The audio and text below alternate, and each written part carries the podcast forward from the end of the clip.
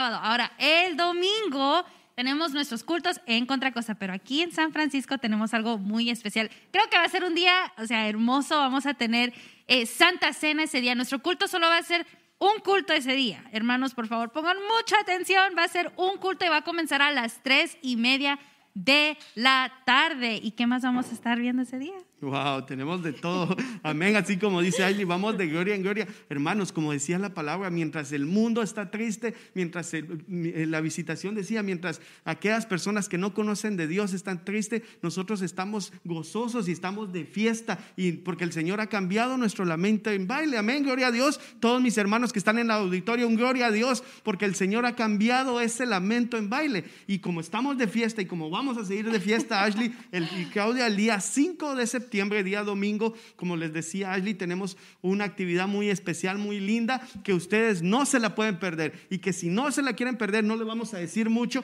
para que ustedes vengan. Y si ustedes que nos están viendo, porque también tenemos Ashley, hermanos que están conectados desde Brasil, desde Perú, desde México. y ahora con las redes sociales es muy fácil a través de diferentes plataformas. Para el día 4 de septiembre va a ser transmitido totalmente gratis el evento por YouTube y por Facebook. Ustedes no se lo pueden perder. Si ustedes quieren ser parte de esta santa convocatoria, los invitamos. Y para el domingo 5 de septiembre también los invitamos para que puedan venir a ver todas esas sorpresas que el Señor tiene para cada uno de nosotros. Amén. Amén, así es. Y una última cosa, sí les quiero avisar que el día domingo 5 de septiembre vamos a tener algo muy especial para nuestro almuerzo o cena. Así que invita a toda la gente que conoces, invita a todos tus amigos, a todos tus familiares no te lo quieres perder. Así es, tenemos una comida chapina muy especial y muy deliciosa. Amén.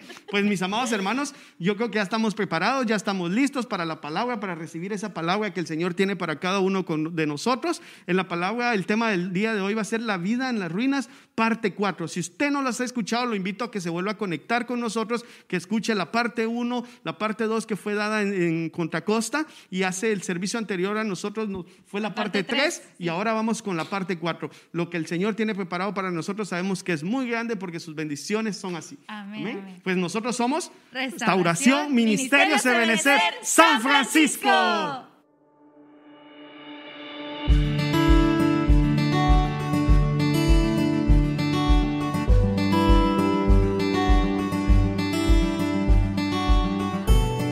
Mis ovejas escuchan mi voz, yo las conozco y ellas me siguen.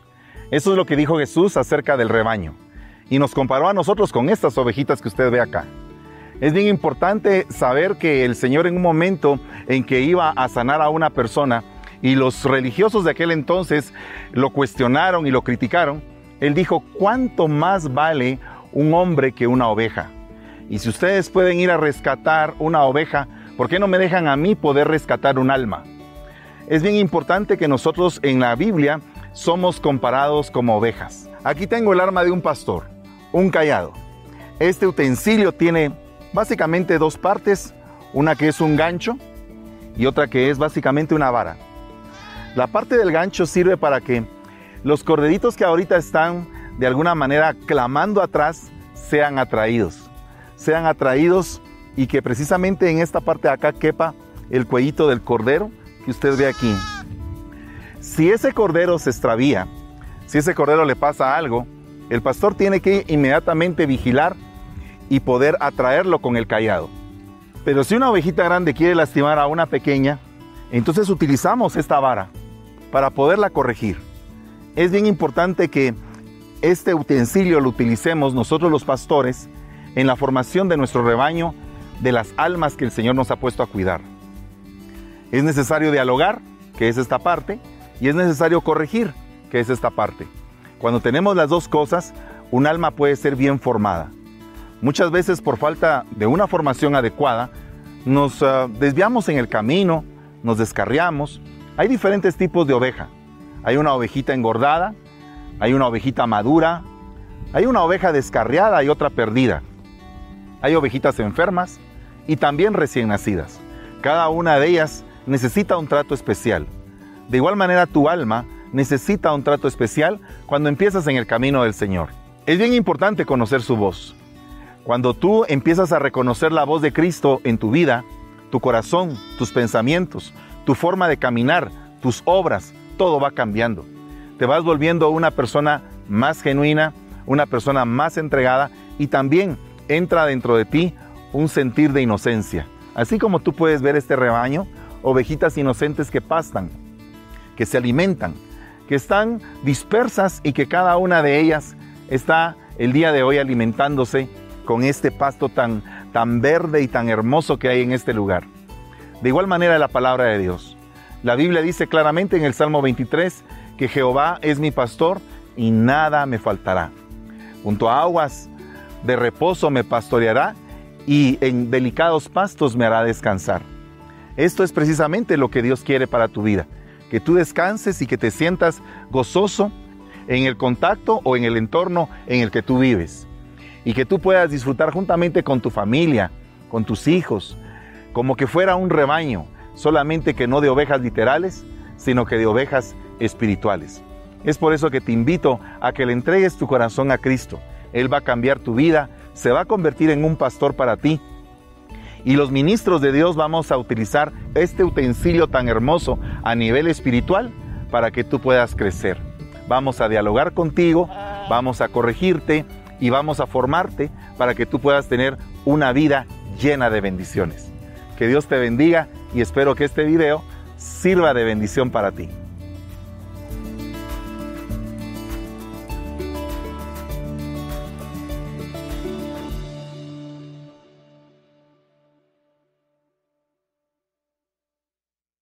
Restauración Ebenecer San Francisco te invita a su santa convocatoria de restauración este sábado 4 de septiembre de 9 de la mañana a 2 de la tarde. Te esperamos en 7050 Miller Avenue, Gilroy, California, en el anfiteatro del Parque de Gilroy. En la alabanza tendremos como invitados a Ebenecer San Francisco y Génesis Campos. En la palabra, evangelista Gabriel Rivarola, apóstol Fernando Campos y ministros invitados. Para más información, comunícate al 650 296-2207 o 415-410-5114 o búscanos en nuestras redes sociales como Ministerio Ebenecer San Francisco. Te esperamos.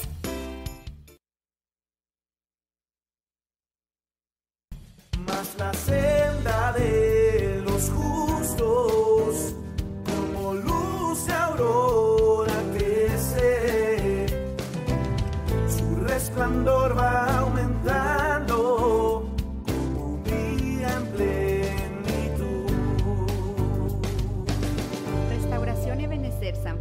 Presenta el mensaje de la palabra desde nuestras instalaciones en San Francisco, California.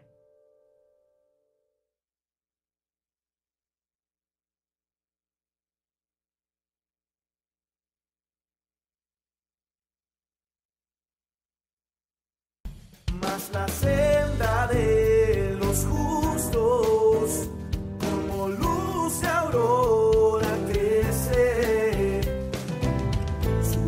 resplandor va aumentando como un día en plenitud.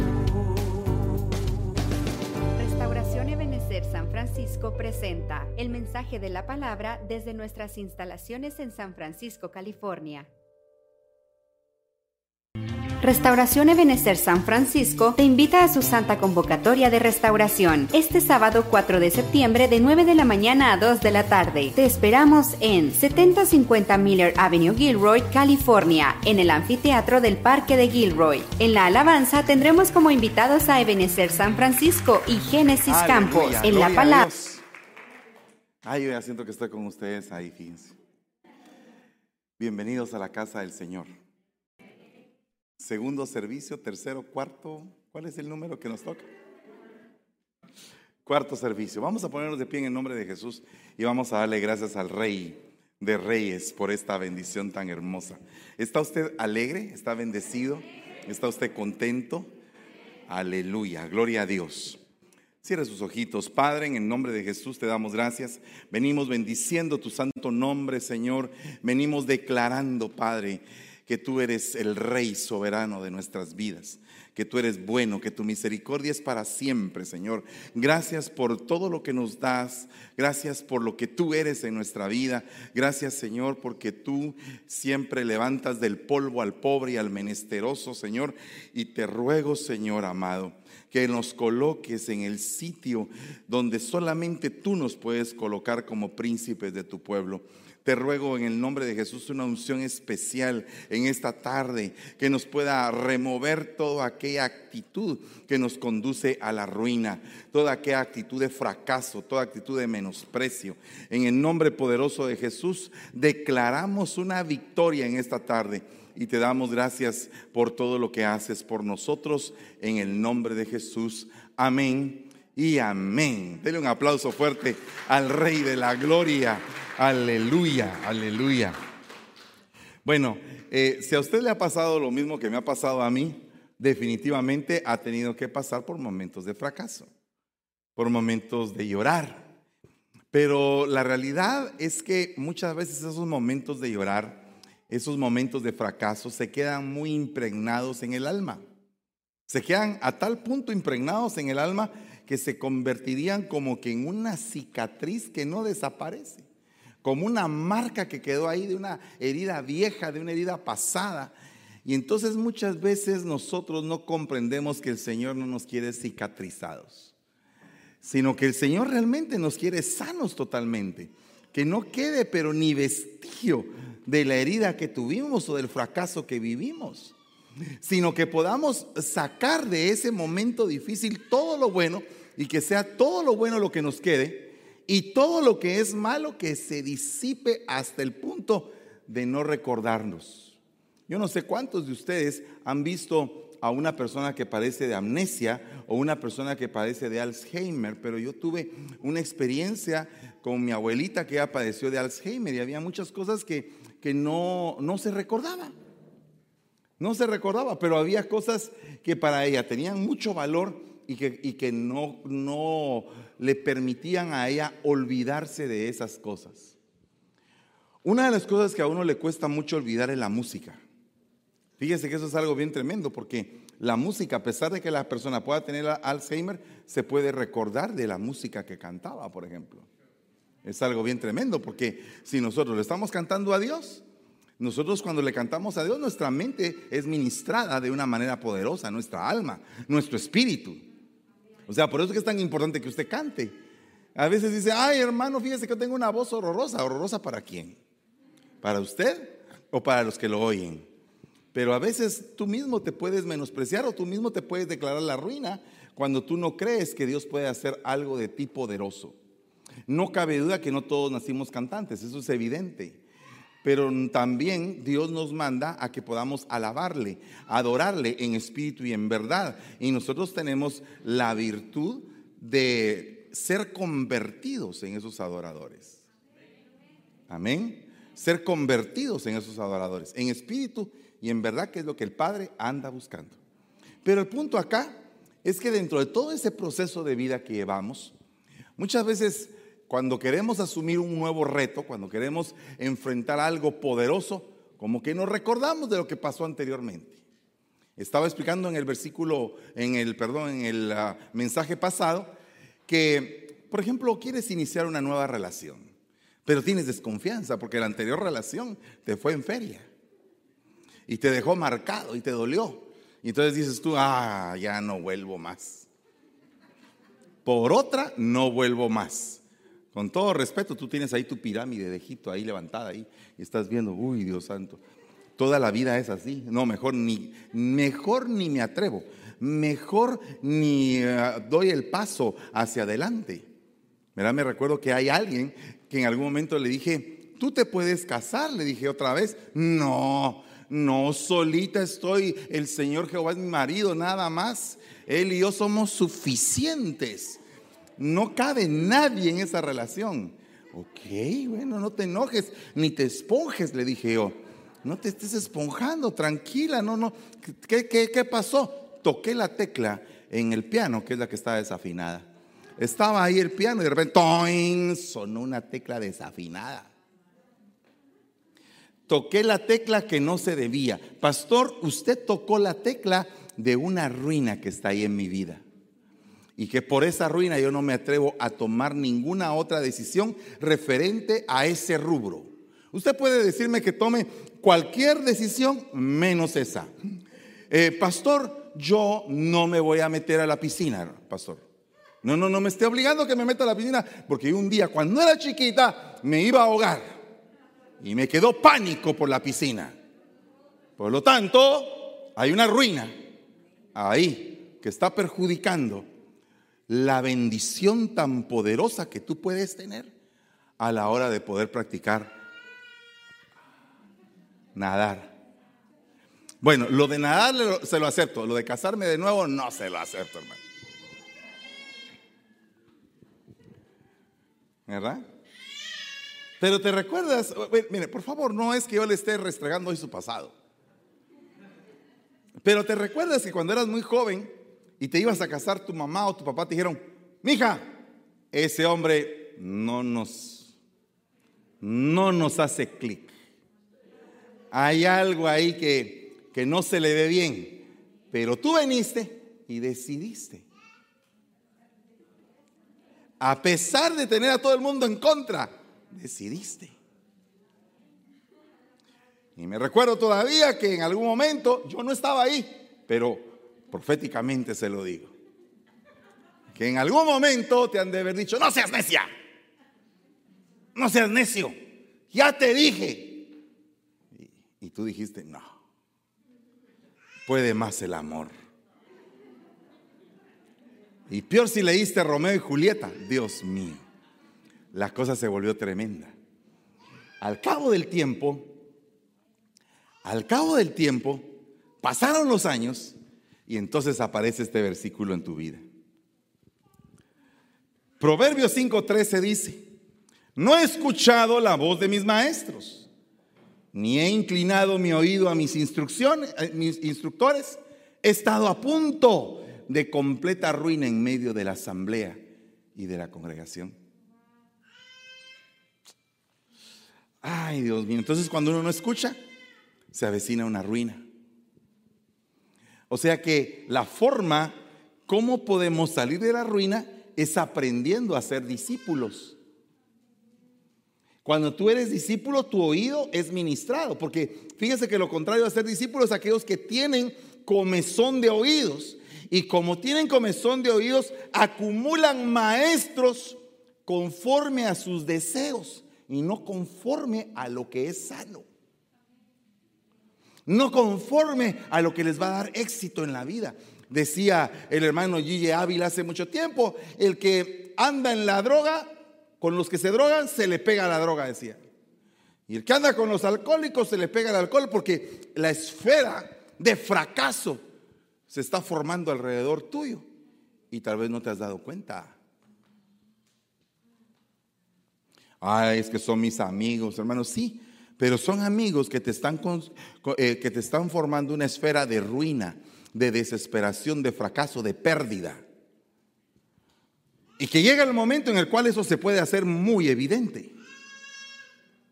Entonces nosotros tenemos que tomar en cuenta qué es lo que está diciendo la palabra. ¿Cómo sales de la ruina? ¿Cómo sales de la ruina según este versículo? Cambiando tus maestros. Probablemente tu maestro es tu amigo, tu maestro puede ser que sea una persona que tiene un vicio, ¿verdad? Puede ser cualquier persona que pueda estar encargada de hacerte fracasar. Ese es, es un mal maestro. ¿Qué sería un buen maestro? Alguien que tienes tú como modelo para poder copiar y poder imitar. Aprender de mí lo que yo he aprendido de Cristo, dice Pablo. Entonces, depende del maestro que tengas. Así es como se manifiesta tu vida. Bueno, veamos otro punto. Recuérdales esto, encargándoles solemnemente en la presencia de Dios que no estén contendiendo sobre palabras, lo cual para nada aprovecha y lleva a los oyentes a la ruina. Pregunto, ¿cuántas veces te has metido en problemas en una relación donde tú dices, eh, yo he oído a muchos matrimonios que se casan y dicen, hermano, fíjese que nosotros tenemos muchos problemas. Son cosas pequeñas, hermano, pero a cada rato, a cada rato estamos pelea, que te pelea. Pero el problema aquí no es tanto el pleito entre ellos dos, que sí es algo delicado. El problema es el legado que están dejando al oyente, que en este caso vendría a ser el hijo, la hija. ¿Cuál es el modelo que le están trasladando de vida? Amén. El modelo que tú aprendiste de vida, ¿quién te lo dio? ¿De dónde lo agarraste? Porque nosotros tendríamos que tener un modelo de vida y el modelo de vida tiene que estar sustentado en la vida del Señor. Porque la vida del Señor, todo el mundo fariseo pensó que había ganado el pleito. Todo el mundo de los escribas, de los saduceos, de los herodianos y todos esos decían, lo vencimos. Y no se estaban dando cuenta que ahí se estaba gestando la victoria más grande de la humanidad. No, no se estaban dando cuenta que lo que para el mundo puede ser fracaso, para nosotros en el pueblo de Dios es éxito. Lo que para el mundo puede ser, eh, voy a humillar a esa persona, la voy a hacer pero añicos. Y no se está dando cuenta que en el proceso de la humillación, Dios está trabajando su orgullo, su autosuficiencia, está trabajando un montón de cosas en su vida y en su alma. ¿Verdad? Tal vez si me pueden ayudar con la nena, por favor. Y, ¿verdad? ¿Me entienden? Entonces, eso es algo bien delicado. ¿Verdad? Póngame atención. Póngame atención. Mire, es algo bien delicado. Tener un modelo de vida heredado y es un modelo de fracaso. Y lo peor del caso es traer a mi vida ese fracaso y decir, ay, si a mis papás les pasó esto, entonces, pues ¿y yo qué? Fíjese, ¿cómo se podría manifestar un hijo que su papá o su mamá dice, ¿sabes qué? No hagas eso. Pero si tú lo hiciste.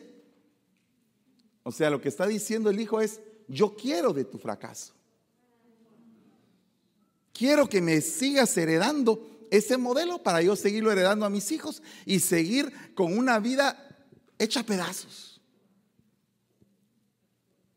Por favor, comprenda un momentito que Abraham dijo que que Sara era su hermana y era su hermana. No estaba mintiendo en cierta forma, porque era su media hermana. Hijos del mismo padre, pero no de la misma madre. Entonces él dijo, es mi hermana. Cuando le convenía era su hermana y cuando no le convenía era su mujer. Es delicado esto. Esto es delicado porque en Isaac se repitió y en Jacob se repitió. ¿Por qué? Porque muchas veces le queremos heredar a nuestros hijos la herencia de fracaso. Y lo peor del caso es que uno como hijo la quiera tomar.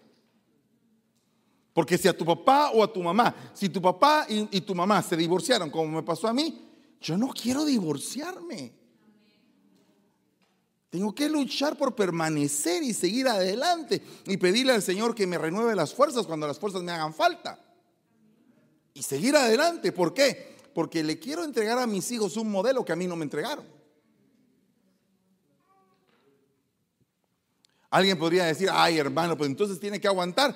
Pero si el, el amor dice, todo lo soporta. El amor no busca lo suyo. Cuando vienen aquí los dos enamorados, los dos hasta recitan eh, Corintios 13, ¿verdad? Hola, sí, pero así. Es que el amor todo lo aguanta, todo lo sufre es paciente, no busca lo suyo, no se envanece, no se jacta. ¡Hala, qué bonito se les oye! Empiece la carrera del amor, pues. Empiece a correr con el amor. Empiece a aguantar. Empiece a soportar. Ah, ya no te soporto, no te aguanto. Te detesto. Me caes re mal. Basura, muérete. Maldice a tu Dios. Esa es la, la vieja que tenía, perdón, la señora que tenía Job. ¿O no? con una mujercita así. Entonces muchas veces hay cosas que van marcando como que una esfera. Está aquella chica de la iglesia, tierna, bonita, pero que le quebraron el corazón. Entonces de repente ella necesita un desahogo para su alma y oye, y oye en el, en, eh, en la, en el Facebook, corazón herido, a ti que te atravesaron.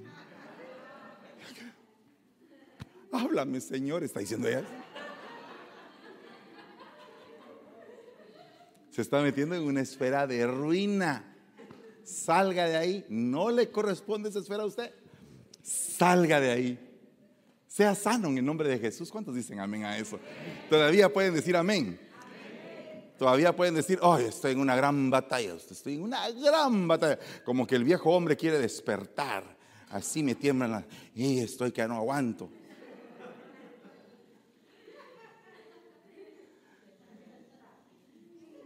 O sea que, como le decía en el primer servicio, la ruina como que quiere poseernos, como que quiere establecer en nosotros un gobierno, una edificación, como que la ruina quiere enraizarse en nuestros corazones. Es que mira, dice la Biblia, reedificarán las ruinas antiguas. Pero eso es lo bueno. O sea, ruinas de cosas que tú perdiste y que las puedes recuperar. ¿Cuántos dicen amén? Pero son cosas buenas. Pero no vas a reedificar lo malo. La Biblia dice que Josué, cuando destruyó Jericó, dijo, maldito aquel que vuelva a levantar esa ciudad. Y que el que la levante, que lo pague con sus hijos. Y cabal. Más adelante, uno que se llamaba Giel, levantó la, quiso levantar la ciudad y con sus hijos lo pagó. Porque lo que Dios destruyó, no lo levantes. Pero hay cosas que el Señor no destruyó, sino que tú dejaste ir. O tú perdiste por una mala administración. O era tu bendición y la dejaste ir. O, se te perdió la ola que te tocaba montarte para ir en el camino de tu bendición. Eso es lo que tienes que recuperar. Entonces cuando la palabra del Señor dice, reedificarán las ruinas antiguas. Eso en el original hebreo significa tener hijos, hacer hogar. Es lo que significa esa palabra. Tener hijos, hacer hogar, representa reedificar ruinas antiguas. Entonces, ¿cómo podemos reedificar si no hemos destruido? Si no hemos arrancado si no hemos derribado, si no hemos derrocado? Fíjese que arrancar significa raíz. Derribar significa levantamiento. Destruir significa edificación. Derrocar significa gobierno. O sea que la ruina puede establecer en ti una raíz puede establecer en ti una muralla donde la persona se encierra sola y está ahí, estoy en, mi esfera de ruina, de fracaso, estoy a punto de matarme. Entonces es cuando ya la ruina puso muralla alrededor tuyo. Y entonces te empiezan a salir mal todas las cosas y eso ya significa una edificación de maldad, donde fracasas y fracasas y fracasas y nada te sale bien. ¿Y acaso Dios no te dio el poder para arrancar? ¿Y qué pasa cuando ya vives en un sistema, en un gobierno de ruina? Cuando estás arruinado y te acostumbraste a vivir así. ¿Qué pasa con eso? ¿Cómo podemos hacer? Pues Dios te da la medicina profética. Te dice, hijo mío, yo te estoy enviando para que arranques. Yo te estoy enviando para que derribes, para que destruyas, para que derroques, para que puedas empezar correctamente a levantar tu vida. Estas palabras tienen significados poderosos, porque las dos primeras significan casi lo mismo. La primera es rasgar para separar. O sea, sepárate de lo que te hace pegarte a las cosas del fracaso. Sepárate.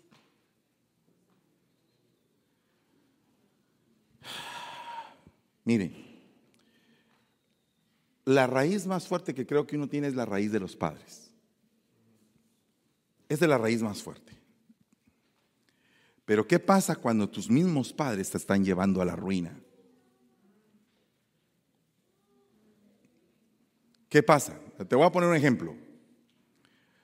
Te casaste, te está yendo en feria. Entonces, tu mamá o tu papá saben que te está yendo en feria. Entonces te dicen, ¿sabes qué? Ya, déjalo. Fuera. Se acabó. Podría ser un consejo que hasta cierto punto parecería sano. Pero ¿será que ya aguantó lo suficiente? ¿Será que ya eh, pidieron ayuda?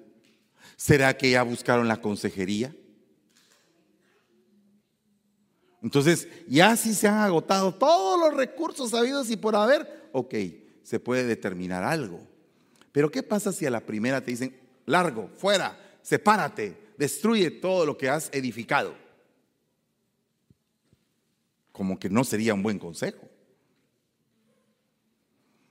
¿Qué pasa cuando un hijo no le funciona un trabajo? Ah, deja ese trabajo, mi hijo. Ya va a aparecer otro. Y empiezan otro trabajo. Ah, ya va a aparecer otro. Ya va a aparecer otro. Y entonces resulta que meten al hijo en una esfera de inconstancia donde en ningún trabajo puede pegar porque con cualquier cosa que le hacen, él cuitea y se vuelve débil. Porque hasta lo difícil de la vida sirve para formar un carácter. Por eso es que la Biblia habla de un carácter probado. Que es un carácter probado? Que aunque te lleve el río, ahí estás perenne. Aunque el enemigo venga como un río, tú permaneces perenne, firme, soportando el terremoto, y ahí estás firme, aguantando. Y, es, y ese aguante te está formando un carácter. Mire, un carácter impresionante, hermano. Eso se llama en el mundo resiliencia, la capacidad de resistir realmente un embate de la vida que viene con todo y te aguantas y, permaneces ahí. Yo he visto a mi pastor pasando por circunstancias fuertes en el ministerio y el hombre se para y se empieza a reír con el pueblo, como que nada está pasando. Yo digo, wow, qué tremendo esto. Porque, porque cuando tú estás cerca de alguien y le ves sus momentos difíciles y, ves que la persona está, está conmovida, pero se levanta y dice, aquí estoy otra vez. Un round más. Un round más. Un round más, le decía Angelo Dondi a Mohamed Ali cuando estaba peleando con Joe Fraser. Un round más y al otro estaba, y que se estaban casi que matando ahí en esa pelea. Es una de las peleas más rudas y, más fuertes del boxeo, en toda la historia del boxeo. Y el entrenador le decía, eh, eh, Mohamed Ali, ya no aguanto, un round más, dame un round más, uno más. Y salía otra vez. Ala, eso fue tremendo. ¿Y será que no el Señor te está diciendo un round más, pueblo mío? Sigamos adelante. Sé fuerte, sé valiente. No temas, no desmayes. Yo estoy contigo, dice el Señor. Eh, ¿Puedes entender que yo ya firmé por tu vida? ¿Puedes entender que yo anulé el acta de decretos que era contraria a ti? ¿Puedes entender que te estoy dando libertad y que te estoy dando la capacidad para que te levantes y te levantes fuertemente? Entonces eso, ahí es donde salen los verdaderos. Esa palabra, separar, debes de saber separar. Debes aprender a separar lo santo de lo profano. Lo precioso de lo vil. Aprender a separar. No podemos mezclar una cosa con la otra. Cada cosa tiene su nombre. Aunque quisiéramos adornarla, cada cosa tiene su nombre en esta vida y pecado tiene su nombre. independientemente si el pecado como que fuera muy delicioso. Pero es pecado. Entonces cuando lo llegamos a entender, entonces podemos separar. Y sabe qué es lo tremendo, que cuando tú separas, a la hora de separar, como que eso que estás separando, como que había generado raíz. Y como que tu alma estaba pegada a eso. Y tú dices, mi alma no se quiere despegar. Y vienes tú y empiezas a separar, separar, separar, hasta que ¡fa! Aquí hay un ambiente profético. Y te estoy hablando a tu corazón, dice el Señor. Tienes que separar. Y después dice derribar. Ah, la hermana. Si ya la separada fue dura. Ya la separada fue dura. Ya atacaste el cimiento de toda esa estructura que posiblemente tú mismo levantaste. Y posiblemente tú mismo levantaste y dijiste, no, es que aquel tiene la culpa y aquel tiene la culpa y aquel tiene la culpa. Pero en la realidad, tú tuviste la culpa. Uno. Hasta que uno no acepta su responsabilidad, no puede uno tener el discernimiento para derribar lo que uno mismo edificó. El poder para venir con una con un hacha o una almágana y derribar esa pared en donde te habías tú mismo encarcelado. En donde tú mismo te habías encerrado. Nadie te estaba encerrando. Pero tú te fuiste encerrando, te fuiste encerrando y te quedaste ahí y dijiste, de aquí ya no puedo salir. No puedo salir porque para allá hay desgracia, para allá hay desgracia, para atrás hay desgracia. Entonces tu esfera cambió porque levantaste un muro. Y hoy el Señor quiere derribar tu muro. Pero te está dando la autoridad a ti para que lo hagas. Y qué mejor si tú mismo que lo levantaste, tú mismo lo destruyes. Y entonces dice que la otra cosa significa destruir, destruir. Entonces, esa, esa parte es salirse del carril de la ruina y meterse en el carril de la bendición. O sea, cuando te dice que Dios te da el poder para descarriarte, en ese sentido, te estás descarriando hacia lo bueno, hacia el camino de Dios, porque andabas en un camino de fracaso andabas en un camino donde como que nada te quería salir bien. Entonces, ¿por qué no enderezamos la vida hoy? Es que, mi hermano, yo necesito ser liberado. Claro que sí. Conoceréis la verdad y la verdad te hará libre. Tú viniste con el doctor el día de hoy. El doctor te está diciendo, hey, vuelve al camino. Vuelve al camino. Y dice lo último, derrocar, desmoronar, totalmente aplastar, que no quede nada de esa ruina del pasado. Por favor, hoy, si usted me dice, hermano, ¿cómo se llamaría este culto? Se llama La vida en ruinas, pero yo le pondría también coco wash.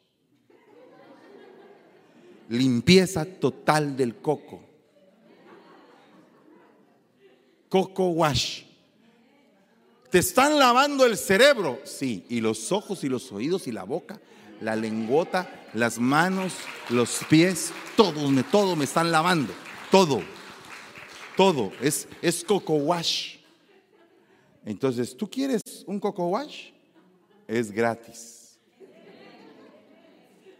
No te tenemos que cobrar 100 dólares la hora para lavarte el cerebro. Solamente recibe la instrucción del santo y Él va a limpiar toda la inmundicia que pueda haber en tu cerebro, en tu corazón, en tu alma, en todas partes. Él te puede lavar por completo. Puede sacar hoy mismo la ruina de tu corazón y mañana que mañana, hoy mismo al terminar el servicio, es una nueva dimensión para ti y puedes decir, Señor, yo recibo esta dimensión, quiero prosperar, quiero cambiar mi manera de pensar, de vivir, quiero cambiar mi manera de actuar. No puedo estar metido en la ruina, Señor. Quiero salir y triunfar y agarrar lo que me corresponde como hijo tuyo, Padre. Tienes que pensar en el éxito. Ay, Dios mío, pero ¿qué es lo que causa la ruina? ¿Qué es lo que causa la ruina? ¿Quiere que le diga qué es lo que causa la ruina? Mire aquí. Ya le había dicho que la necedad causa la ruina. Pero mire esta cosa que causa la ruina. La lengua lisonjera. Ah. Ay, mamadita linda, cómo te quiero. Ay, tan chula que tú eres. Ay, por no ver que esa es una señora bien fea, que cómo me cae de mal. Pero yo le digo que me cae bien porque causa la ruina. Pero imagínese usted un par de hipócritas casados. ¿Cómo te quiero, mi amor? Yo también, mi vida. Me derrito por ti.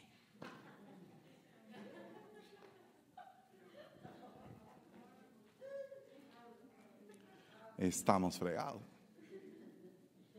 ¿O no?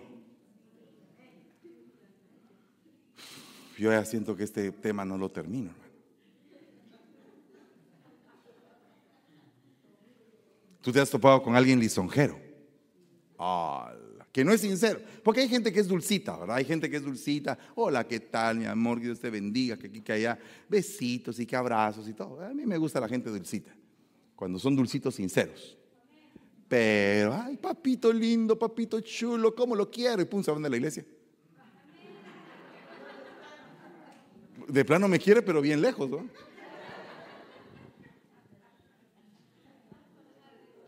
O sea, con todo respeto, cariño, por favor, cuando hay alguien que se acerca con lisonjas, es delicado.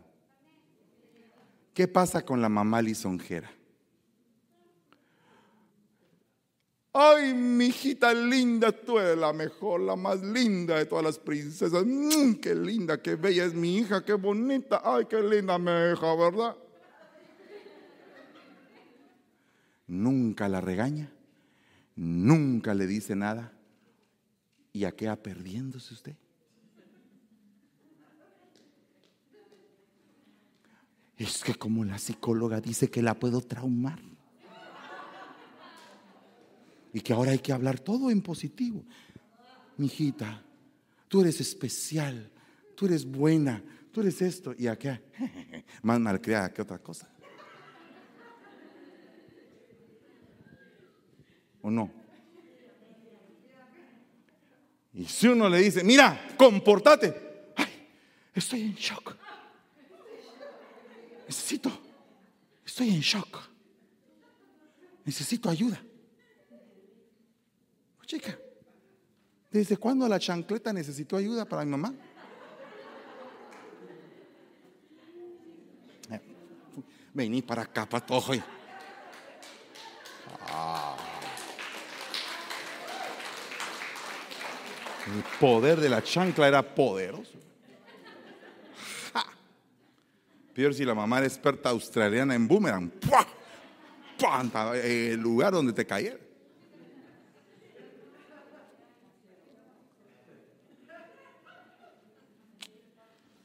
La cosa se puso delicada, hermano.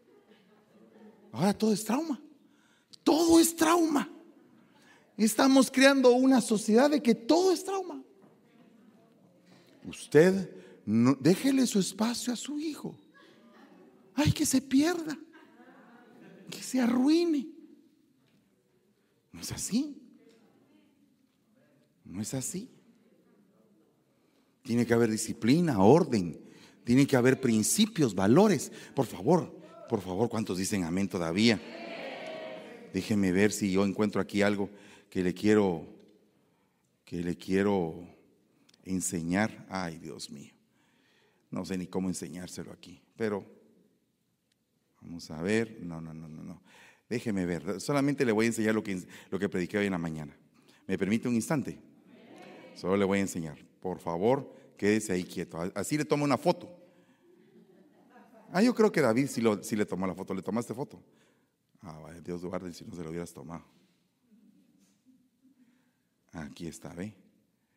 Vamos a ver. ¡Ja! 20 cosas que tiene que tener un hogar. Hay más. Ahí solo hay 20. 20 cosas que tiene que tener tu hogar para levantarse de las ruinas. Dios mío, te están pasando la, la tarjeta calificaciones. ¿Cuánto, ¿Cuánto tienes de amor? ¿Cuánto tienes de amor? Ah, mm, ah, eh, será, será, ah, ¿cuántos tienes de amor?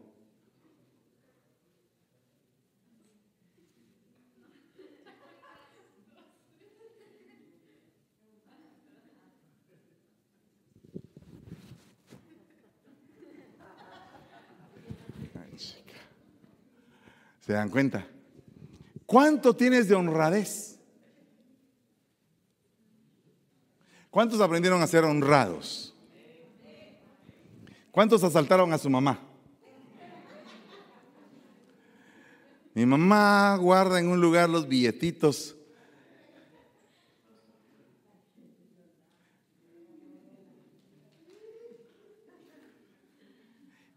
¿Usted cree que no hay asaltantes en su casa? Bueno, no en su casa, en la casa de algunos de ustedes. ¿Ah? Ah, Dios guarde. ¿Delicado? Pues sí, una choca es una ficha de 25. Contá. Sí, contá. A ver. Ella va a contar cómo era mi mamá. Les voy a contar un testimonio chiquitito. Mi mamá nos mandaba a comprar el pan todas las tardes, ¿verdad? Y tenía una su cajita donde tenía fichas de 25. Y decía, cuatro fichas de 25, 20 franceses y 10 dulces.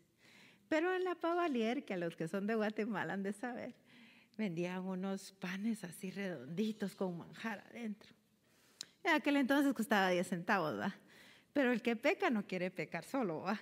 Entonces le dije yo a una a mi prima, entonces le dije yo a una a mi prima, agarremos una picha, nos vamos corriendo a traer las- el pan y lo que ganamos en la corrida, nos sentamos en la panadería, nos comemos el pan y ya venimos tranquilas. Bueno, mire, mi mamá no se dio cuenta de la ficha. Lo que le llamó la atención fue la corrida. Cuando nosotras corrimos a la panadería, dijo, ¿ya estás? ¿Por qué están corriendo? Si siempre se van con aquella lentitud. Pues llegamos, compramos el pan, nos sentamos en la, en la, en la, en la panadería. Y miren, en este estaba yo, mira, a comerme el pan y mi mamá ahí. Juelacha, dije yo. Es omnipresente. Ajá, y, y- y dijo, y le dice a mi prima, qué bueno que se compraron su panito, pero mejor cómanselo en la casa. Guarden su panito en la bolsa. No lo guardaron. Yo dije, hola, qué buena que está mi madre. Llegamos y le dice a mi prima, andate con, tu mamá, que aquella tiene algo que hacer. Se fue aquella. Ay, Dios santo. Cristo, miren, por lo, por lo misericordia de Dios no me apaleó en la calle. Por la misericordia de Dios no me dio frente a la prima. Me dio mi cinchaseada. Y todavía se sentó en la mesa del comedor. Agarró el pastelito y se lo comió.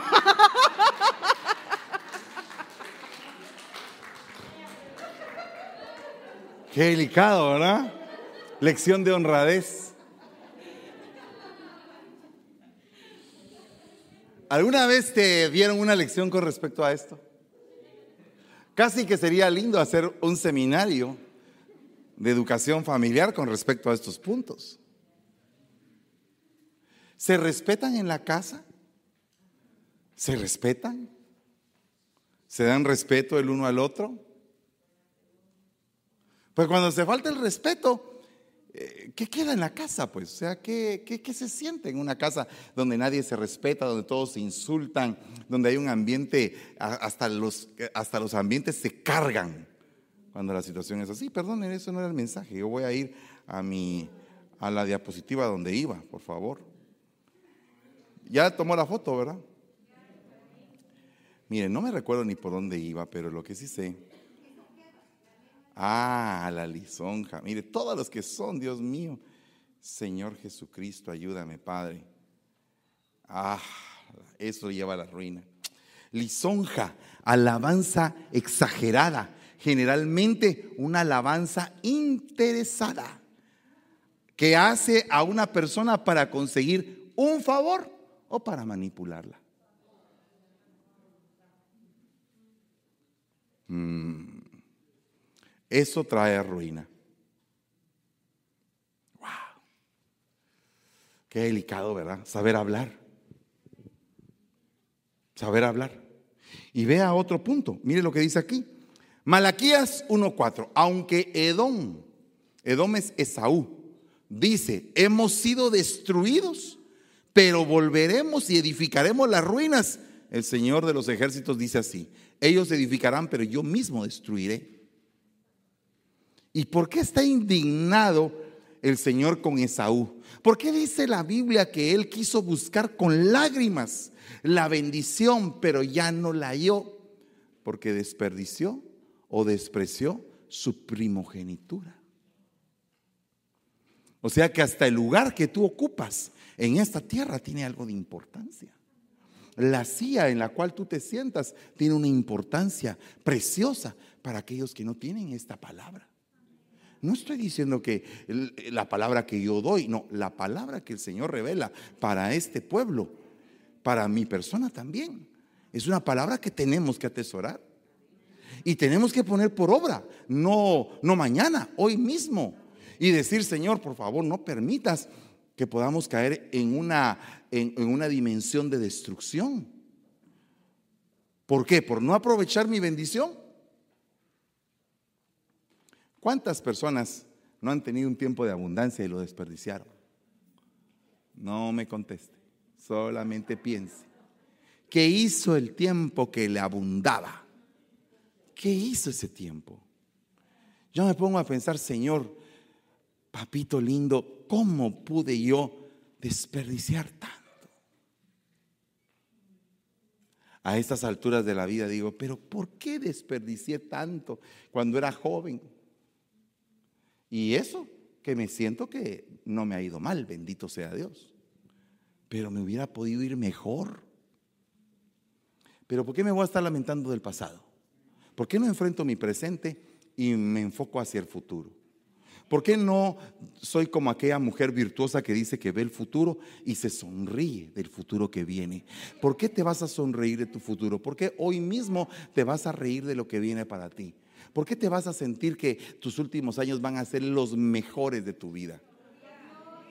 ¿Por qué tenés que estar pensando? ¿Por qué tenés que estar pensando? Che, diría alguien de Argentina, ¿por qué tenés que estar pensando, che, que tu futuro va a ser un futuro en un rinconcito allá en el cielo? Dios mío, vivió aquí en un cuarto y ahora quiere vivir en un rincón. Dios mío, pero por favor, decía un predicador, no yo, ni tampoco se lo estoy diciendo a usted, pero un predicador le decía, quítese esa mentalidad de ratón, que le gusta vivir en los rincones, ratón en el cielo y ratón en la tierra, está fregada la historia. Porque imagínese que el Señor dice, usted tiene derecho a calles de oro, a mar de cristal, a una mansión, a una preciosa morada en el cielo, a algo maravilloso que Dios tiene para usted. Ay, un rinconcito allá en el cielo. Con que me tengas en un rinconcito de tu corazón. ¿Y por qué no en el corazón completo? ¿Por qué en el rincón? ¿Por qué tienes que estar pensando míseramente? Con un poquito que me ame, con un poquito que se fije en mí, yo ya le haría caso.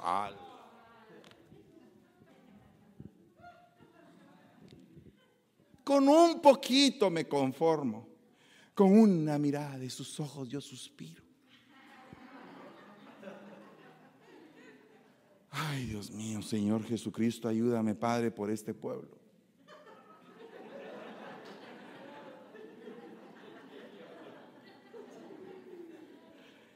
Nada de rincones. Reprenda todo rincón. Mire, si usted quiere estar habitando en un rincón, váyase a dormir en la esquina de una pared de su casa y se pone ahí Ahí acuéstese así, mm, si se puede acostar, o parado ahí, eh, en el rincón, en la esquina de una pared ahí. Eso es un rincón.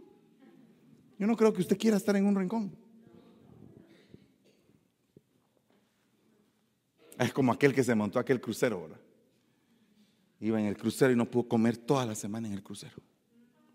Miraba los grandes banquetecitos y no podía. Y al final, eh, cuando terminó el viaje de la semana, aquel todo seco salió del crucero. Y entonces, y el capitán le preguntó, ¿usted qué le pasó? ¿Se enfermó? ¿Le dio mareo?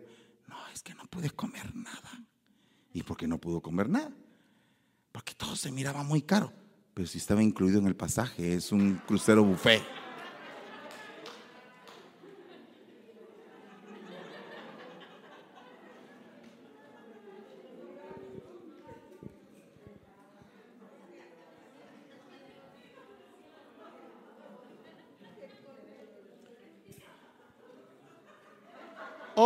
Can eat.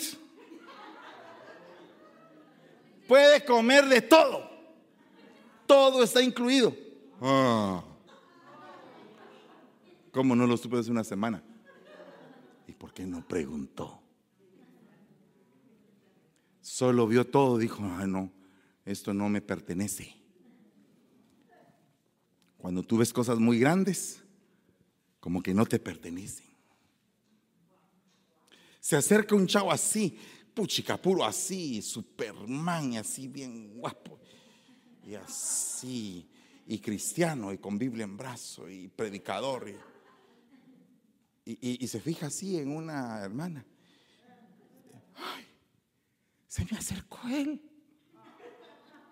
Me da miedo. Es demasiado guapo. Ah, o sea que ese cuate tuvo el problema de nacer hermoso. Nadie le pone caso. Porque vive en medio de un montón de acomplejadas. Que nadie puede aspirar al tipo.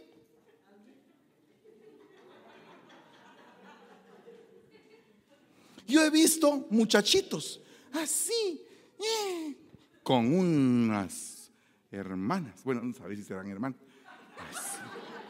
Ahí van ellos así como que muy...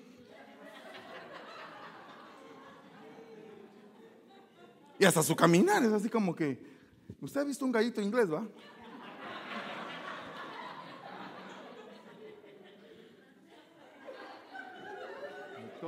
Cuidado si se le, se le acercan. Ah, cuidado si alguien le dice, mono, ¿qué estás haciendo? Tienen, tienen una identidad bien fija. Saben qué hacer. Saben cómo conducirse. Saben guiar a una dama. Ahí cero complejos. ¿O no? ¿Y sabe qué? ¿Qué es lo más tremendo? Que la mujer se siente hasta bien contenta. Se siente hasta segura. Dice, "No, pues, este es mi hombre. Así se siente. Se siente esa presencia. El tipo tiene identidad. Ay, no, que ahora hay un montón de gente de sin identidad. Sí. Mire, hay, hay gente, 40 años, solteros. Papadito, ¿qué estás haciendo? Estás esperando llegar al sepulcro para casarte. Ya cásate. Es que no sale nada. ¿Y ¿Cómo quieres que salga si no buscas? Si no intentas. Qué lindos tienes los ojos debajo de esas dos cejas. ¿Qué pasa cuando no te animas? No, no, es que yo necesito liberación. ¿Liberación de qué?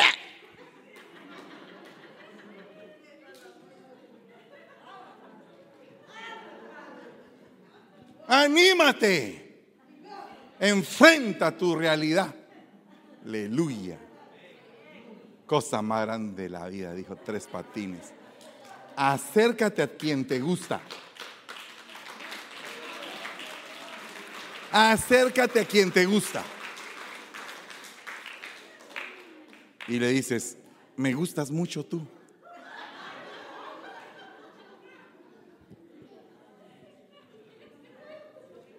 ¿O no? ¿O no? ¿Y qué le puede decir ella? Hermano, no comparto su sentir.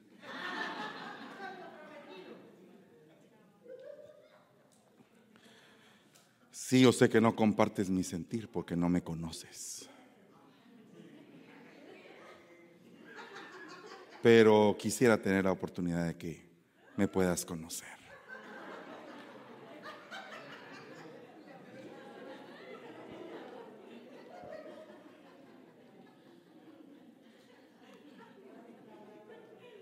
Le estoy echando salsa a los tacos, hermano, pero usted, sabe de qué le estoy hablando. Ánimo. Actitud. Ay, hermano. Yo no sé por qué usted menciona eso. Si esto, si esto está que no se compone, irreparable está mi vida. Irreparable es su vida. Como este plato roto. Ya se me fue el tiempo usted.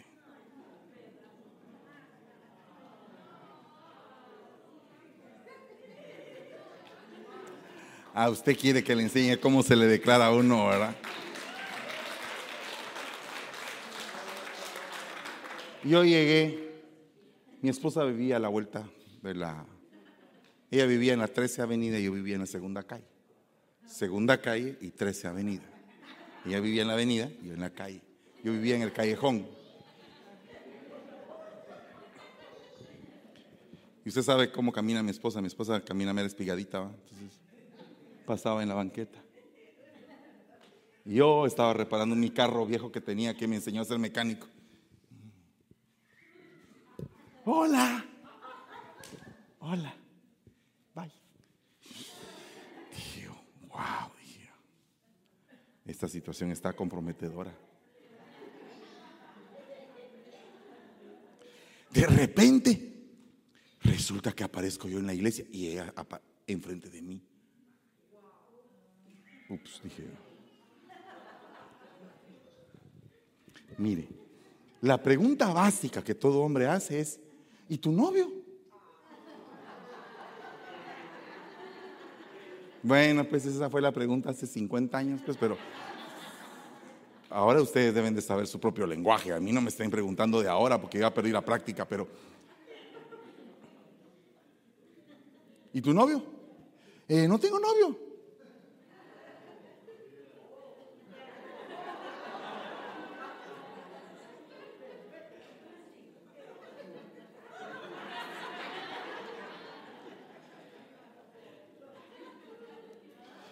¿No tienes novio? No. Ah, es que ya te casaste. No me he casado. Dos respuestas en una sola, en un solo tiro.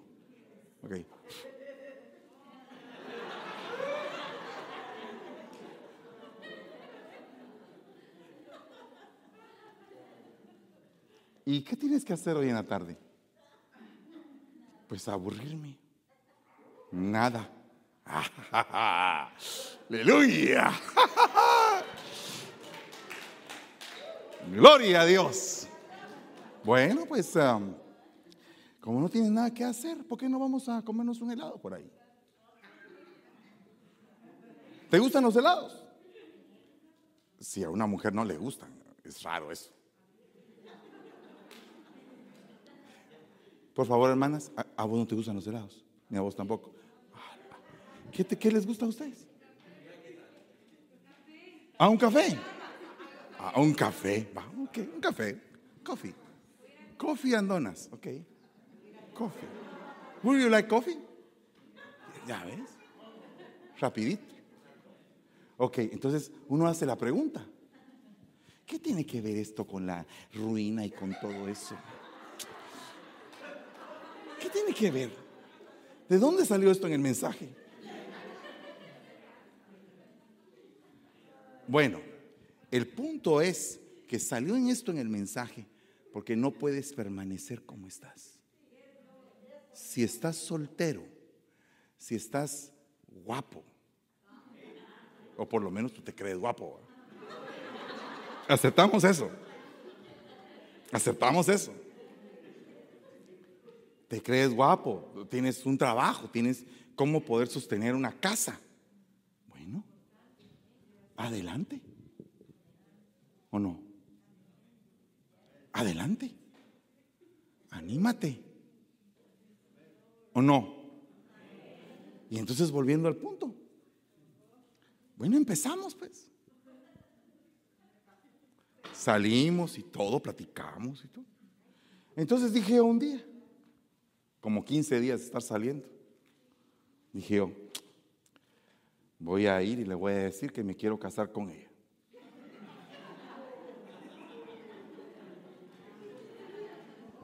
Con 15 días de haber salido. Así, rápido. Entonces me recuerdo que llegué, me senté ahí en la, en la sala de su casa. Le dije, fíjate que yo siento del Señor decirte algo. ¿Qué pasó? Me dijo. ¿Me gustas mucho tú? No, pero, pero, un momento. Fíjate que yo siento del Señor que, que tú vas a ser mi esposa.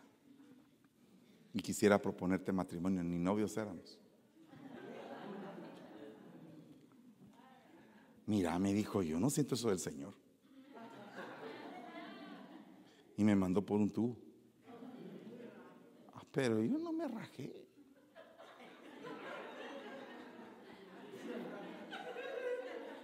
Un round más.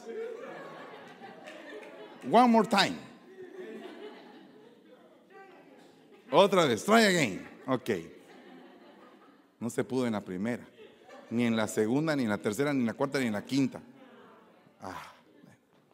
Entonces dije, voy a dejar descansar esta relación. Y me convertí en su amigo. Su amigo por aquí, su amigo por allá, su amigo. Ok, pero estaba haciendo algo hasta que me casé. 30 años hace de eso. O sea, ¿se logró o no? ¿Y tú por qué no te animas? Bueno, le hablo a los solteros.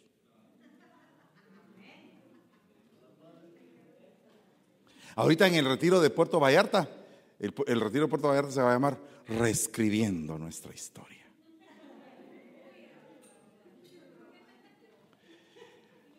Uno de los requisitos que vamos a, ver si podemos pedir es una foto de cuando se casaron. Como con 50 libras menos, ¿verdad? Algunos ya ni se, ni se conocen de cómo se casaron. Un día llegué a la casa de unos hermanos y, y vi, "Oye, ¿y estos que están haciendo la primera comunión aquí? No, hermanos, somos nosotros que nos casamos, dijo.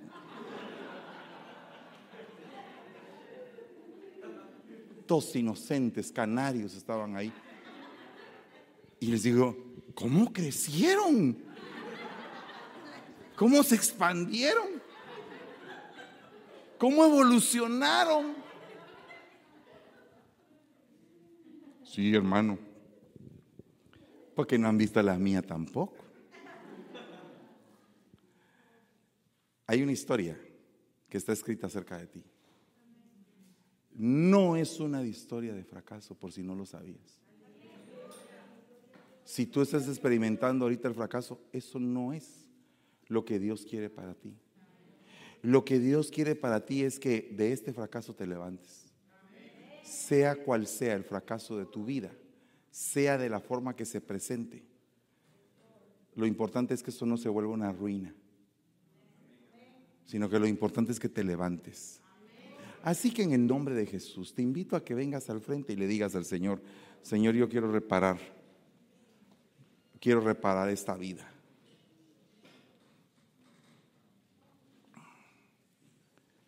Quiero reparar, quiero olvidarme de las ruinas del pasado.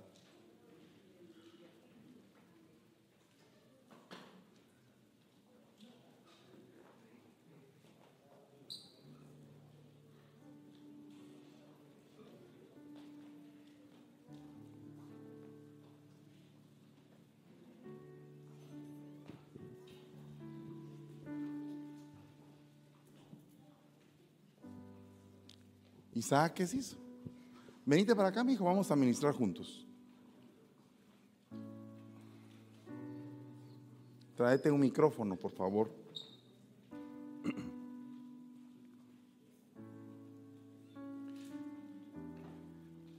¿Cuántos quieren tener esa autoridad para arrancar, para arruinar, para destrozar y derrocar toda ruina que se haya querido levantar en tu vida?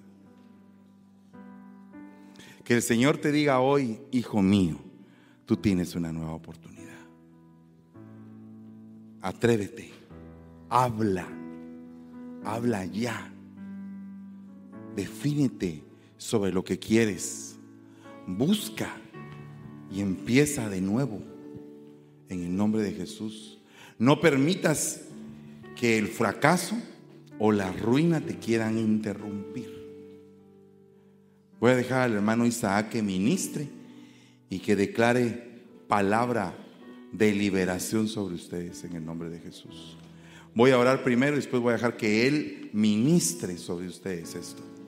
Padre, en el nombre de Jesús bendigo a mis hijos y a mis hijas, Señor.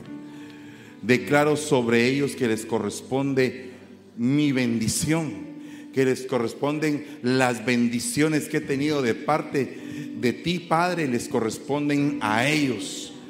Todo lo que en mí haya caído de bendición sobre mi cabeza, les corresponde a ellos, para que hagan tu voluntad para que rompan con todo estado de ruina, para que rompan con todo fracaso. En el nombre poderoso de Jesús, en el nombre de Jesús, Señor. Hoy venimos declarando libertad, Padre. Venimos rompiendo, Señor, toda estructura de ruina en el nombre de Jesús. Sí, Padre, en el nombre de Jesús, Señor. Venimos arrancando, Señor, todo lo que han plantado en nosotros, Padre, en nuestra vida, Señor. En el nombre de Jesús, Señor, todo aquello que el hombre ha dicho que no es no se puede. Padre, en el nombre de Jesús, Señor, todo aquello que han dicho que estaba muerto, que estaba arruinado, que no se levantaba. En el nombre de Jesús, Señor, ahora se levanta.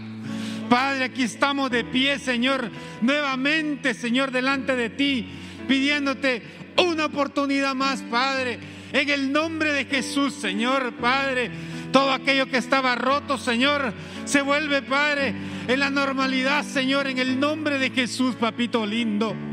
Padre, haz tú, Señor, toda incredulidad, quítala, Señor, de tu pueblo, Señor. En el nombre de Jesús, Señor, contigo todo es posible, Señor. Aunque el mundo diga no es posible, para ti es posible, Padre. En el nombre de Jesús, Señor. También, Padre, quitando todo muro, Señor, que no te deja avanzar. Toda venda, Padre, en el nombre de Jesús, Señor, la venimos quitando. Padre, en el nombre de Jesús, Señor. En el nombre de Jesús, Señor Padre, derrama, Señor, en el nombre de Jesús, Señor, un espíritu, Señor tuyo, papito lindo, para hacer tus cosas, Señor, para hacer lo que nos has mandado hacer, Señor, en el nombre de Jesús. Una oportunidad más, Padre. Aquí estamos delante de ti, Señor. Hacemos tu voluntad, Señor, en el nombre de Jesús. Y declaramos, Señor, no más temor, Padre, en el nombre de Jesús. Ese muro que te ha estado deteniendo, rómpelo ahora, échalo abajo, en el nombre de Jesús. Aquello que no te ha dejado avanzar, ahora, Padre, es derribado. En el nombre de Jesús, papito lindo. Cosas grandes vienen para tu vida, para tu familia. Pero derriba ese muro. Ahora cae ese muro. Ahora es derribado, Padre. En el nombre de Jesús, Señor. Tú lo haces posible, Padre. En el nombre de Jesús, Señor. Declara una palabra de bendición sobre tus hijos, sobre tu familia, Padre. Te los han querido quitar el mundo. Pero, Padre, ahora, Señor, declaramos, Señor, que los hijos aquí estarán, Padre, en este altar, sirviéndote, Señor, adorándote, papito lindo. A la familia, Señor, Si hay una esposa clamando por su esposo, en el nombre de Jesús, Señor, manda, Padre, esa palabra, Señor, ese cambio, papito lindo, esas maldiciones, Señor, que fueron sembradas en nosotros, Padre, que no se puede, Padre, esas maldiciones que dijeron, no vas a poder, en el nombre de Jesús, Señor, ahora todo queda derribado, en el nombre de Jesús, por la palabra, por la palabra, Padre, somos sanos, Padre, somos liberados, Señor, en el nombre de Jesús, papito lindo. Declaramos, Señor, que este pueblo es victorioso, Señor, porque creemos en ti. Eres un Padre que no miente ni que se arrepiente, Señor. En el nombre de Jesús, Señor, aquel que está enfermo y que ha dicho, Padre, no me voy a levantar de esta enfermedad. Ahora es el tiempo, ahora es el tiempo, este es su momento. Recibe sanidad en el nombre de Jesús. Recibe sanidad. Si tú lo crees, Padre, si tú lo crees, así se hará. Así se hará. Si tú lo crees, vengo arrancando hasta lo más profundo. Esa enfermedad no es tuya, dice el Señor. No te pertenece. No es tuya. Yo la arranco, dice el Señor, desde lo más profundo y pongo palabras en tu boca. Derramo un espíritu, un espíritu en el nombre de Jesús. Tus hijos profetizarán. Yo vengo declarando en el nombre de Jesús que esa simiente va a ser poderosa. En estos últimos tiempos se van a levantar. Van a hablar lenguas como tu palabra está escrito, lenguas de fuego. En el nombre de Jesús. En el nombre de Jesús. Tu mujer que has estado pidiendo por tu hijo. Hoy te digo, dice el Señor, aquí va a estar. Aquí va a estar. Aquí va a estar, dice el Señor. Pero hable tu boca. Abre tu boca y decláralo, dice el Señor. Decláralo para que las potestades oigan. No más atadura. No más atadura. El Señor está formando vasos nuevos. Aquí está el alfarero formando esos nuevos vasos, esas nuevas vasijas de honra si has tenido temor, en el nombre de Jesús, ahora se va. Ahora se va. No más temor a lo que te han mandado hacer. Ve con esa tu fuerza. No hablarás tú, sino que hablaré yo, dice el Señor, a través de ti. Padre, en el nombre de Jesús. Bendice a tu pueblo, Padre, a cada uno por nombre. Señor, derrama una palabra, Señor, de bendición en sus casas. Padre, en medio de la pandemia, Señor, no nos has abandonado. Has estado con nosotros siempre. Nos has bendecido.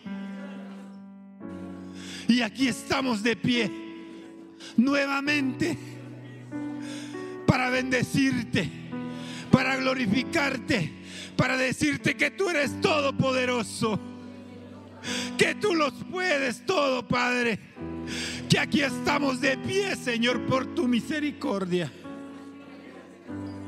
Heme aquí, úsame a mí, úsame a mí, como a ti te plazca, Señor.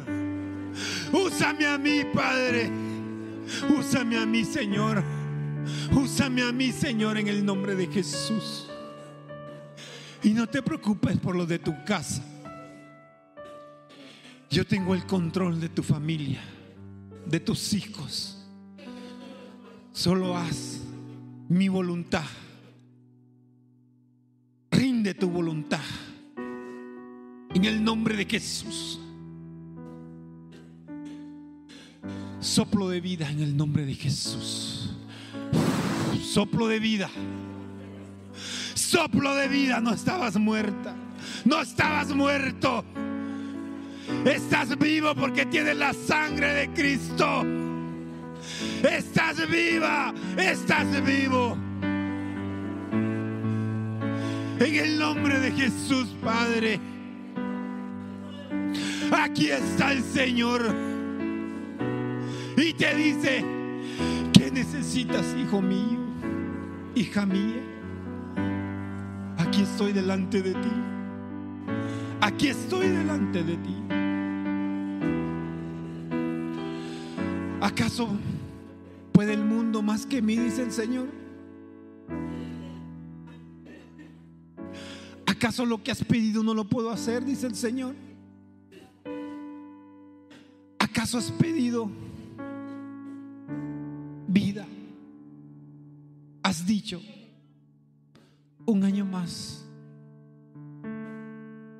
Hoy te digo, dice el Señor, tú estás vivo, tú estás viva.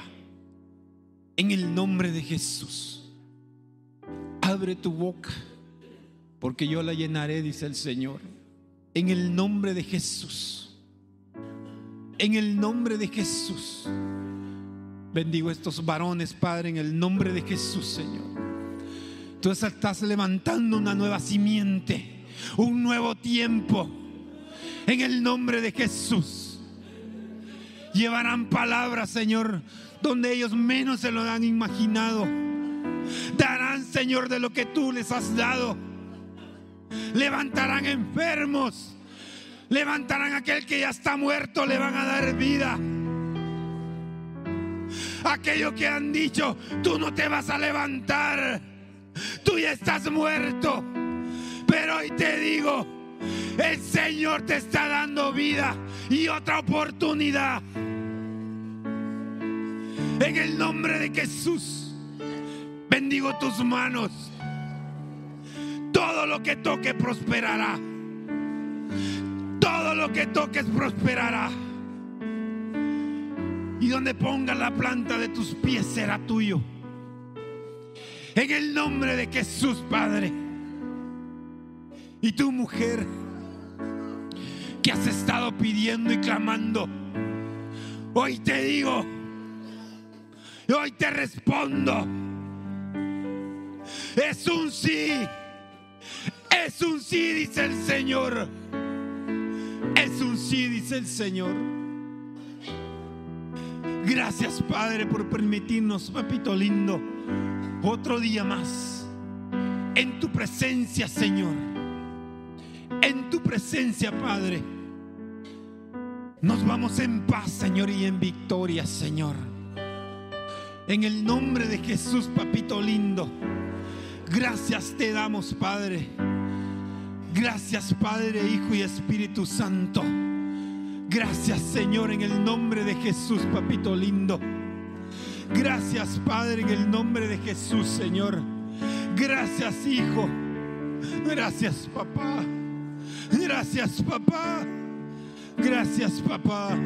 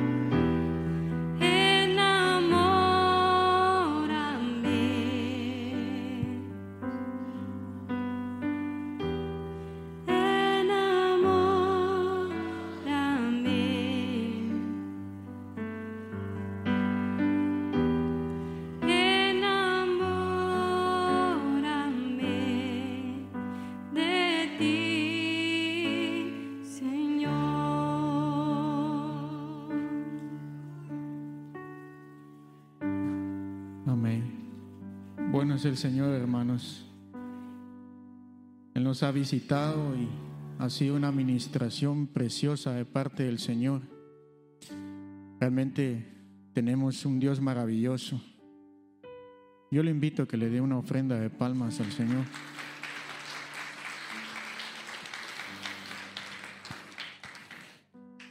Quería ministrar los diezmos y las ofrendas y quería leer en el libro de eh, Jeremías capítulo 17 versos 7 al 8 dice, bendito el hombre que confía en el Señor y pone su confianza en Él. Será como un árbol plantado junto al agua que extiende sus raíces hacia la corriente. No teme que llegue el calor y sus hojas están siempre verdes. En época de sequía no se angustia y nunca deja de dar fruto. Me llamó la atención que aún en tiempos de sequía, en tiempos de escasez, eh, podamos ser árboles benditos, podamos ser hombres benditos como estos árboles que habla la palabra, que no seamos eh, hombres que sigamos la corriente de este mundo, las noticias que a veces vemos que vienen tiempos difíciles y decimos, oh, voy a, a dejar de dar, voy a dejar de ayudar al necesitado, voy a apretar más eh, mi, mi bendición. Pero el Señor no es así. El Señor aún en tiempos de necesidad, Él abre los graneros y nos bendice. Entonces nosotros debemos de ser así, debemos de ser desprendidos, porque nuestra fe, nosotros debemos de echar raíces en la fe, en, nuestra fe al Señor, no porque las noticias dicen una cosa, sino que estar conectados y creerle al Señor y no dejar de honrar al Señor en nuestras ofrendas, en nuestros diezmos, porque vemos la situación difícil. Primero debemos de echar raíces en la fe de lo que el Señor ha hablado para nosotros. Amén. Para ser como estos árboles que aun cuando hay sequía y hay calor, están siempre dando fruto. Así es cada uno de ustedes, hermano. Yo lo quiero bendecir y quiero declarar esta palabra sobre su vida, que usted es un árbol, es un hombre bendito y una mujer bendita que aún en medio de la sequía, cuando vienen tiempos difíciles, usted siempre tiene para dar. Entonces yo le invito a que se ponga de pie, voy a orar por usted y voy a sellar esta palabra en cada uno de ustedes. Levante sus manos al cielo y lo vamos a hacer con entendimiento. Padre, en el nombre de Jesús, Señor, te bendecimos porque eres un Dios maravilloso eres un Dios próspero que nos abunda siempre, Padre. Y a pesar que no somos fieles, tú, Señor, eres fiel, Padre, y nunca nos deja. Padre, yo vengo hoy, Señor, sembrando esta palabra en los corazones de este pueblo hermoso, Señor, que la fe nunca les falte, Señor, y que siempre tengan en sus graneros para dar, Padre, y que tengan siempre algo guardado de parte tuyo para bendecir a los demás, Señor, y para bendecir esta casa, Señor, que sus raíces, Señor, puedan echar a la orilla del agua, a la orilla de tu palabra, Señor y que puedan ellos, Señor, ser como estos hombres benditos, Señor, que siempre tienen para dar, Señor, en el nombre de Jesús, Padre. Amén y amén.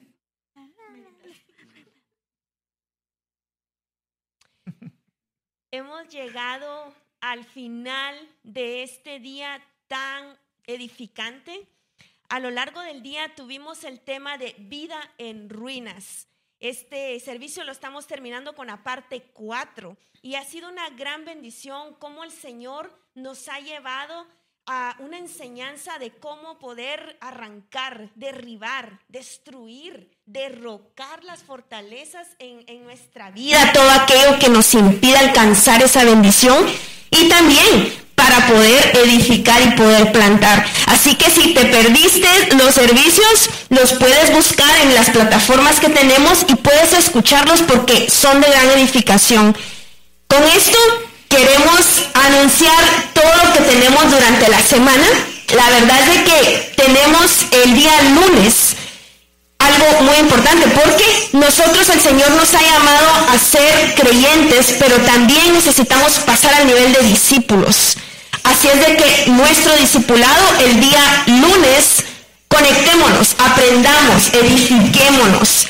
también la reunión para pastores. Es una gran bendición poder estar conectados y poder aprender de, de eso también. Y los días martes tenemos nuestra escuela profética y tenemos también evangelismo. Es importante, acordémonos que el Señor nos ha llamado también a evangelizar y compartir este evangelio tan glorioso.